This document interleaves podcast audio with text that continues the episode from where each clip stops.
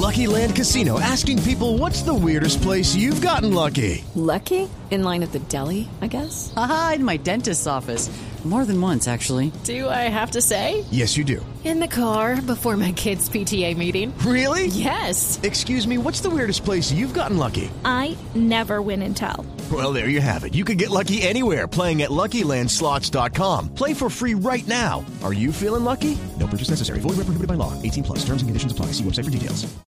Tal como se los anunciamos esta semana, para quienes no nos habían escuchado, hoy tenemos a un invitado maravilloso, un cantante, tal vez mm, difícil decirlo, pero tal vez de lo mejor que sea, de lo mejor que tiene el país en los últimos años. Y es un placer tener a Juan Carlos María Juliana. Felipe, buenas tardes y buenas tardes a Juan Carlos. Qué placer No, tenerlo Juan Carlos, acá. que si no hemos dicho. Juan- Por eso es que te estaba dando. te estaba dando. Al, seguía con la expectativa. No, Juan Carlos Coronel. Nada más ni nada menos Nada que más ni Juan nada Carlos, menos. que hace más, poco más de dos semanas, tres semanas, nos, nos dio la primicia de Blue Radio y por eso le dijimos, cuando venga, denos ahora sí a nosotros el placer y la, la- el gozo de tenerlo. Bueno, ¿qué hubo, Juan Carlos?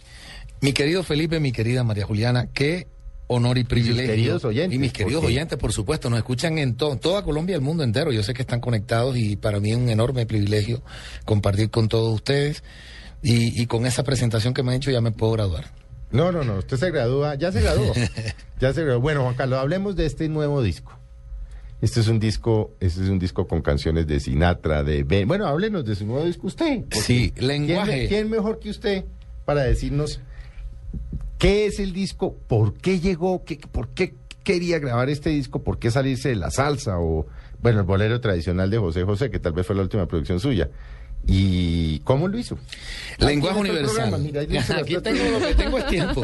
Lenguaje universal le hemos eh, denominado a este álbum que no es más este, que una recopilación de estándares norteamericanos, de canciones norteamericanas que son clásicos de clásicos, canciones con reconocimiento mundial, pero que yo eh, con mucha humildad, con mucho amor y con, eh, con mucha eh, respeto, con mucho respeto, he querido llevar con mi voz en un lenguaje que nos permita acercarnos mucho más, que nos permitamos comunicarnos más y sobre todo entablar esa relación corazón-corazón de lo norteamericano con lo latino. Por eso quise cantar el disco completamente en español y todas mis versiones eh, producidas, hechas y realizadas por el maestro Jorge Calandrelli, hoy por, hoy por hoy el mejor productor que tienen los Estados Unidos en esta materia.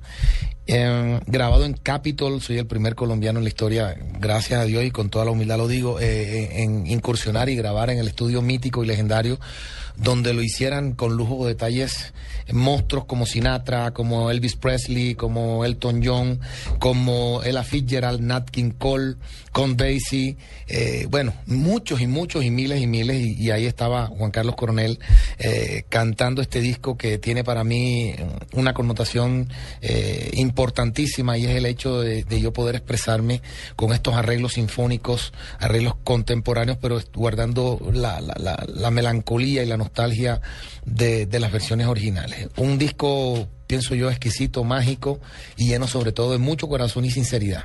Bueno, arranquemos con alguna. ¿Cuál, cuál, cuál de las canciones que tiene usted ahí la, la podemos ir poniendo de fondo y yo le voy Claro, preguntando? para deleitarnos mientras Todo. escuchamos Escójala la historia. Bueno, vamos a arrancar con la canción, la canción que, que, que la hemos cogido como, la- como bandera para la promoción. Es una canción clásica de, de Frank Sinatra que grabara más o menos en el año 1966. Es la primera versión que se hace la española en el mundo. La estoy haciendo yo. Ah, ¿no eh, había versión en español? No, no, no. Hay, es la, hay versión, hay creo que una versión en italiano, pero pare de contar y todas siempre las hizo Sinatra. Eh, y Strangers in the Night, que la, la traducción la hizo Claudia Brand, otra gran productora que forma parte, en este en el disco este formó parte del equipo del maestro Jorge Calandrelli. Eh, se llama En la Oscuridad. Es la primera canción que, que tiene a todo el mundo preguntándonos y queriendo comprar el disco. Se llama En la Oscuridad y es Muy bonita, divina. Salvo en tu mirar, me iba invitando algo al suspirar, me iba llamando ni una estrella igual, brillaba más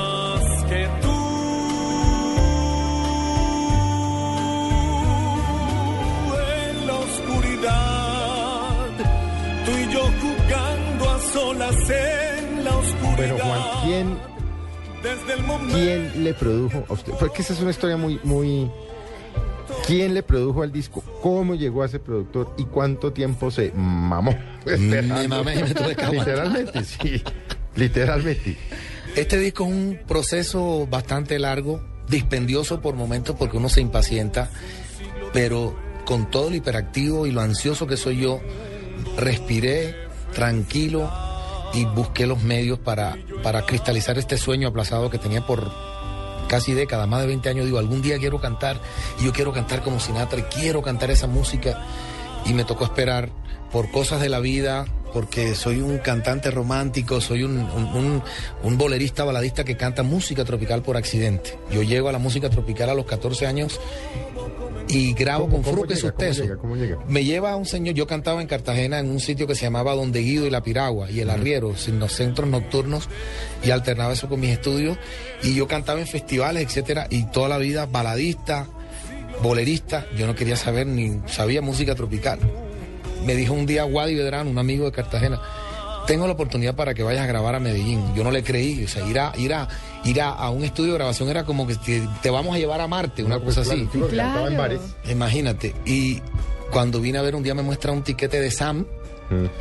1980, por ahí, 81, 80, y evidentemente me lleva, mi mamá me mandó con todas las bendiciones. Usted cuidado, se le da por droga, usted cuidado. Yo, mi mamá me abría sus ojos así y llego yo a Disco Fuente y el primero que veo es a Fruco. Y para hacerme una prueba me pusieron a cantar música tropical que yo nunca lo había hecho con Afro Sound y terminé grabando con Afro Sound y dijo Fruco, este es el que me va a reemplazar. Se acababa de vincular yo Arroyo y yo soy el primero que entra a reemplazar a yo Arroyo cuando se va de Fruco. Y, y es una historia larguísima, pero bueno, yo vengo con ese Interesante. de venir y, y vengo yo con esa preparación en mi casa, porque en mi casa lo que se escuchaba era Tony Bennett, Sammy Davis Jr., Sinatra, Jorge, eh, ah, Javier Solís, Marco Antonio Muñiz, José José, y yo toda ¿Usted esa tiene, información. Tren- 48 años cumplidos. Sí, claro, usted es un poquito menor que yo y era lo que, lo que escuchaban los papás uno, Era lo que escuchaban los Claro, papás. Y, tenía, claro, yo tenía- y además claro. que tenía un plus que mi mamá, una bolerista profesional de 40 años de carrera, Porque es que esa voz tuvo Esa- que salir de alguna sí, parte. tenía que salir de ahí, sí, sí, sí. Dios me dio esos genes a través de mi madre y los heredé y, y- y es el tesoro más grande que he cuidado y por eso esto también es como un culto a mi mamá y a mi papá, que era lo que escuchaba. Entonces, yo aprendí a cantar con esto. Me preparé de manera empírica, luego a lo de, cuando tuve ya uso de razón que tenía que mejorar mi canto, a los 15 años comencé a ser un autodidacta del canto. Buscaba eh, métodos, libros para preparar mi canto y para entender cosas que los demás hacían y que yo sentía que tenía las herramientas, Pero no sabía no lo hacerlo. podía hacerlo. Respirar, eh, impostar, etcétera, etcétera. Entonces cuando decido hacer lenguaje universal, que venía con el cuento lenguaje universal, primero debe ser un disco como lo pienso, con lo pretencioso que, que lo, lo pienso hacer. Hacerlo en los Estados Unidos con el mejor productor. Eso era un sueño, era un, uno encarretado Sí, no, ahí. eso es como si Y alguien diría, este que se fumó, Sí, no, es yo como si uno como periodista colombiano dice que su sueño es tener una hora con el presidente Barack Obama. Exactamente. Bueno, pero eso demuestra que los sueños se sobre to- realizan. pero sobre todo que tú digas, con Barack Obama, pero en la isla de Rosario. Más complicado todavía, Más, porque yo decía, claro, yo quiero tener el mejor productor, pero en Capitol. Y Capitol Los no. Ángeles, donde En graban, Los donde Ángeles, grabaron todo y Capitol no grabando. se lo ceden a todo el mundo. No, no, no, Capitol no, hoy por eso- hoy, eso yo la- creo que es el mítico estudio más Es la importante en los Estados catedral Unidos. de la los catedral. estudios. ¿Y cómo, ¿Y cómo lo logró? ¿Cómo logró Entonces yo allá? digo, voy a hacer el disco, pero si lo hago en Miami, me sabe a Miami, me sabe, no, este disco hay que hacerlo en el entorno, o en Nueva York, o peor, en Los Ángeles, eh, donde nace todo esto, donde se gesta todo. Y quién puede ser, yo ignoraba, yo había oído hablar de Jorge Calandrelli, pero para mí Jorge Calandrelli era... Sí, eso es como si uno habla de... Sí, que el, ve, de- ve, ve- ve, para que el. Papa te está esperando, para que Un le lleves una carimañola o Sí, algo así. Se, se siente un poquito Sí, inalcanzable. entonces Jorge Calandrelli, no, o sea, eso no estaba en mis sueños, pero yo llamo a Quique Santander una mañana a Miami, Quique, que tengo este sueño. oyentes que Quique es un gran productor. Yo digo que. Quique Santander hoy por hoy es el mejor productor que ha dado Colombia. eh, Así es, de lejos, el sí, de sí. lejos, o sea, el más reconocido, el más representativo, el más importante. Eh, sin herir susceptibilidades a los demás que son amigos. No, no, no, pero Quique pues está ahí en Miami. Exacto, y que fue el que abrió el espacio ese. Bueno, A y muchos Quique, sí. a muchos. Y Quique viene y me dice, yo creo que tengo el productor, pero no es fácil. Se llama Jorge Calandrelli. Yo digo, ¿cómo? O sea, para mí es imposible. Me dice, bueno, déjame, yo lo contacto. Yo soy un amigo de Jorge, pero él es un señor muy ocupado. Es muy complicado hablar con él porque él, primero, no le gusta casi usar el celular. Entonces uno le contesta y se demora días para contestar el correo y, así, bueno, intentémoslo. Él le escribe a Jorge y me dijo, eh, yo te, te mantendré informado. A los tres días recibo un correo de, de, de Quique que me dice, hablé con Jorge y me dijo que le escribas la próxima semana a este correo. Bueno, ya hay algo. Y cuando yo decido poner y comenzar a escribir, estaba en Costa Rica, recuerdo, promocionando el disco de José José. Cuando recibo el correo, yo comienzo a escribir el correo. Pero dice, no, me mandas el correo la próxima semana. Y se lo mandé de una vez. Le mandé el correo, la de Dios. Y Calandrelli se demoró como 15 días en responderme el correo. Mira ya, o sea, hola Juan Carlos, eh, Quique me habló de ti, este, sería rico conocernos, pero en este momento tengo la agenda complicada, estoy grabando, voy a Londres a grabar con la London Symphony, el disco de Tony Bennett, etcétera. No puedo atenderte. Este, tengo una cita más o menos como para dentro de siete meses. Siete meses. Y fueron siete meses que donde yo busqué repertorio y me, me fui a promocionar y se pasaron volando. A los siete meses, ocho meses, algo así, yo comienzo a escribirle al maestro. Me dijo, no, estoy muy pendiente, te sirve tal día en la ciudad de Los Ángeles, en tal lugar, de seis de la tarde a seis y media de la tarde te puedo atender. O sea, media hora yo cruzar Pero, la- pues, cruzar sí, eh, media todos los Estados Papa. Unidos. Sí, Sí, llego claro. y llego yo a, a- a la cita con mi manager a la media hora que nos había concedido Calandrelli, al lugar que se llama Crepes, en, creo que en Sunset Boulevard, algo así. Llegamos desde las 5, una hora antes, hora y pico, hora y media, hora, y- hora en punto, hora en punto antes. Y estábamos solo en el restaurante y no aparece, y cinco y media no aparece, seis de la tarde no aparece, seis y pico no aparece. Y mi manager entró al baño y cuando entró al baño, ahí hay un señor, como que tiene rato, está ahí. Vamos a ver que Calandrelli estaba, había llegado primero que nosotros. Maestro, hombre, estoy aquí, me vine antes porque yo estoy a tres horas de aquí de Los Ángeles y me trajeron y todo. Bueno, maestro, qué pena que estamos nosotros, llegamos puntual, pero estamos afuera tranquilos, todo. La media hora, eh, sin tomar nada, un café, un café, un café, comenzamos, yo le comencé, me le, me le metí todo, como los costeños, todos todo confianzudos. comencé a hablarle de su obra. De la obra Claro, que la había hecho, él, pa- de, claro. de lo que él que representaba para mí. y lo que representa, y, lo que- claro. y lo- y- y no solamente de las últimas cosas que yo sabía que había hecho. Yo, y, no, y, y ahora cuando sube la cita, no salía a documentarme. Es que yo sabía que su crédito estaba en discos con Cheo Feliciano, con Plácido Domingo, con todo. Con Bocelli, con Lady con Gaga, Bocelli, con, con Lady Gaga, con Tony Tony, Bennett, Bennett, no, con Ella. Fitzgerald, No, no, con. Celine Dion, Barbara. Streisand, No, es- Wow. con Basie. Entonces, yo arranco diciéndole, usted hizo un disco de bolero en el año 1975 para Cheo Feliciano, donde están estas, estas, estas canciones, arreglo, usted usó un vibráfono. ¿Y tú cómo sabes todo eso? Porque es argentino, 40 años de vivir allá en Estados Unidos, pero es americano, americano, al, al, al punto, a lo que es, claro y pelado y Sí, lacónico. al grano, sí. Y la media hora se transformó en siete horas. Desde ahí salimos a la una de la mañana del sitio, comimos cuatro botellas de vino, etcétera. Y me dijo, ¿ustedes cuándo se van? ¿Cuándo se van? No, maestro, nos devolvemos mañana para ver si usted piensa realmente. Me dijo, bueno, mira, yo decirte que te voy a hacer ese disco todavía no he aceptado. No se trata que tengas de pronto hasta inclusive el dinero, porque es un disco pretencioso como lo quieres, ¿eh? Y un disco, es un disco costoso. Yo le decía que quería ser clásico. ¿Cómo se te ocurrió esa idea? Me causa curiosidad. Yo dije, yo me preparé con eso, aprendí a cantar con eso. Me dijo, yo no he aceptado, vamos, este, ustedes se van mañana. Y dije, no, maestro, quédense, los invito a almorzar. Yo dije, pa, mañana la cosa coge otro, otro, otro norte y evidentemente al día siguiente fue un día bendecido, ya nos sentamos y él mismo en una servilleta me dijo, ¿qué te gustaría cantar? Yo comencé a darle una lista interminable, llevaba como 25 canciones y me dijo, pero no vas a hacer un disco de 25 canciones.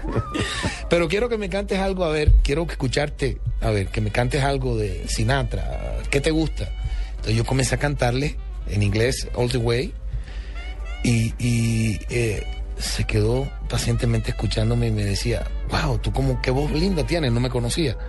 Tienes una voz con matices, pero me sorprende que puedes bajar tanto con afinación y con esa profundidad que muy pocos pueden hacerlo. Es increíble. Y tu voz media es súper agradable y cuando das las notas arriba con una solvencia, no puedo creer y cómo respira. ¿Dónde aprendiste a cantar? Y yo, no, maestro, estoy en proceso de... Y esto y espero graduarme con usted con este disco y el cuento, la vaina, total. Sapo, que- sapo. Ay, Eso lo medio, llaman cepillo. medio- medio cepillito, Sí, sí, medio lambón. Ah, no, pero es que uno, o es que uno a, e- a ese, o le cepilla o le cepilla. Total es que le dije, maestro, cuando me dice, ¿sabes qué? quiero hacer el disco, pero no lo puedo hacer ahora. Porque tengo, estoy haciendo el disco de duetos de Tony Bennett. Estoy haciendo un tres, cuatro canciones para Barbara Streisand. Voy a hacer el disco de Lucho Gatica de duetos. Y tengo a Luis Miguel ahí impaciente que quiere hacer romance y entonces, este, como está peleando con la disquera porque él quiere hacer bolero, pero la disquera quiere rancheras, yo puedo darte ese cupo.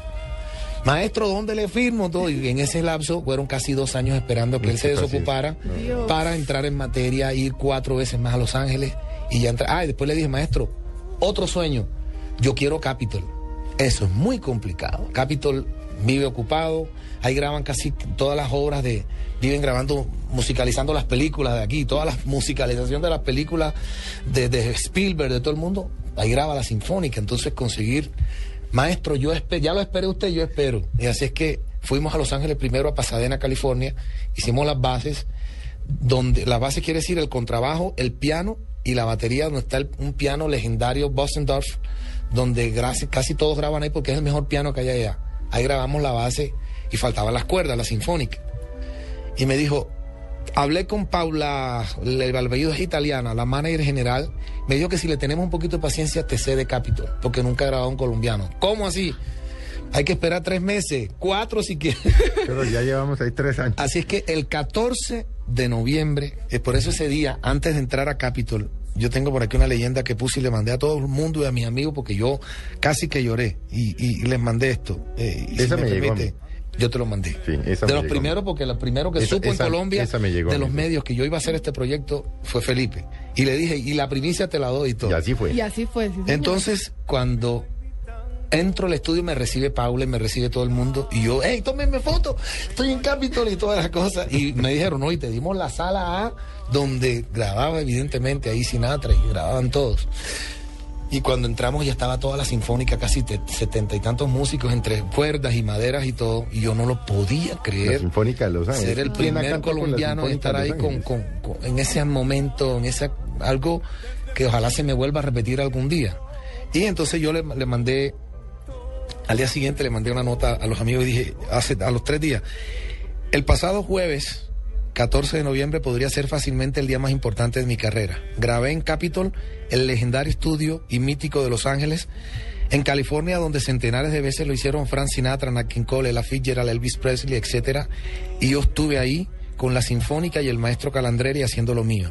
Fue sencillamente emocionante e impactante. Gracias a Dios y a la vida por este momento. Te lo comparto con cariño y humildad. Gracias por tu apoyo siempre, Juan Carlos Coronel. Eso Ay, qué bonito. porque para mí era una cita con la historia. De hecho, al final me dice, la, cuando terminamos la sesión de grabación, la directora general, la manager general, me dijo que al final del pasillo, si Dios quiere, cuando se acaba, terminara el álbum, no te preocupes que va a estar tu foto ahí. Y es posible, ¿no? Sí, yo creo que sí, y si no la pongo.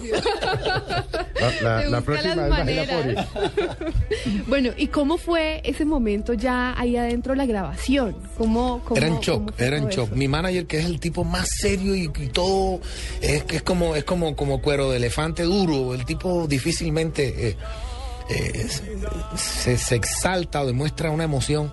Y cuando lo veo llorando, y me abrazó y me dijo, compadre, la logramos. Y claro, gracias a Dios primero y gracias por este tesón y por, por respaldarme en esta aventura, porque era una locura, o sea, era una cosa casi como inalcanzable. Y ahí me di cuenta que no hay límites, que no hay barreras, que este es un disco que me va a hacer la me dar la posibilidad de unirme con el mundo. Y ahora estoy más antojado con más ideas, con más cosas, y, y ahora me han hecho una propuesta entre otras cosas interesantes y la voy a hacer, que es versionar en dos idiomas más este primer sencillo que no es el inglés. Entonces ya va- están los vocal coach, ya se hicieron las versiones y voy a ir a Los Ángeles a hacer un par de versiones. Esta es primicia aquí también en Blue Radio. Ah, bueno, Bueno, otra, otra, otra noticia. Eh, Juan Carlos, ¿cómo, ¿cómo logra uno esa color? Ese es un don, pero esa, ese color, ese tono, es que usted tiene, tal vez si ponemos en la, es que logra, la segunda. eh, pongamos- logra en, en espacio de 40, 50 segundos ir al tono más bajo y al tono más alto en, así en segundos. Sí, es un, es una, es una, es como una especie de, de un viaje que hace uno un recorrido por un registro demasiado bajo, dando esas notas y la canción termina, entonces pocos pueden, digamos, tener la dinámica de cantar abajo, que es lo más difícil, escuchen. Nunca olvidaré. Y hay notas más graves todavía en esa canción, entonces eh, eh, corazón y, y también un poco de estudio de preparación. Unforgettable. A ver, oigámosla. Nunca olvidaré. Yo te amo igual.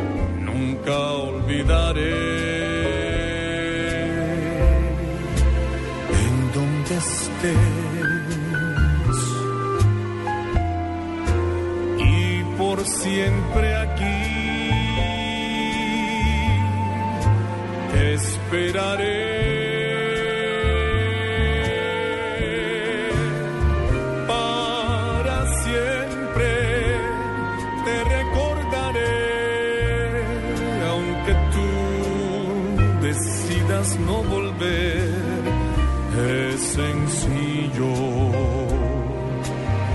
no podré olvidarte.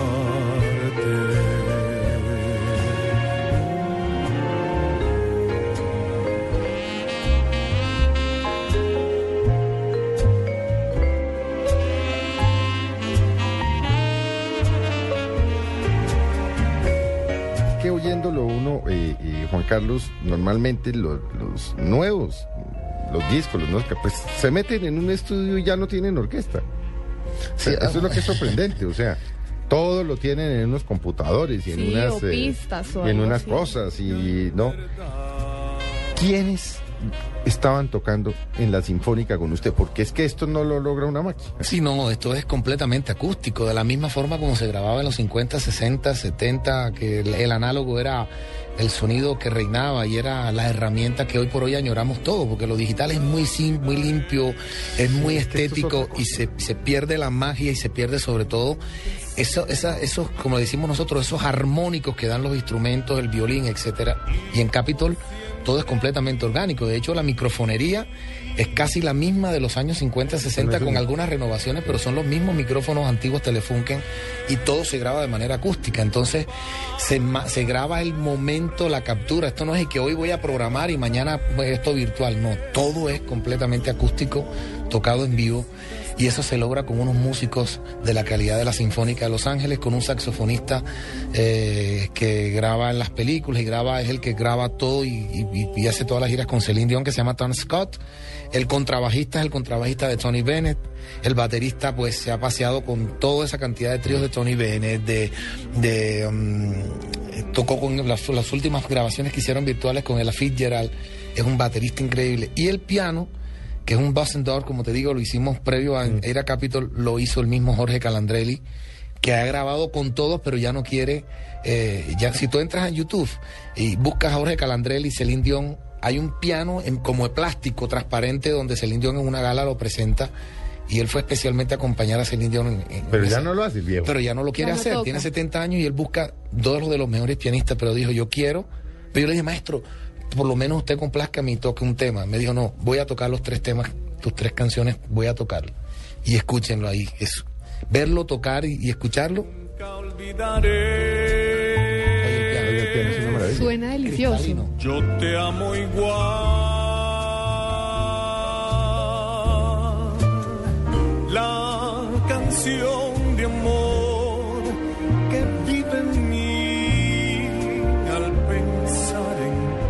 ti me hace sufrir.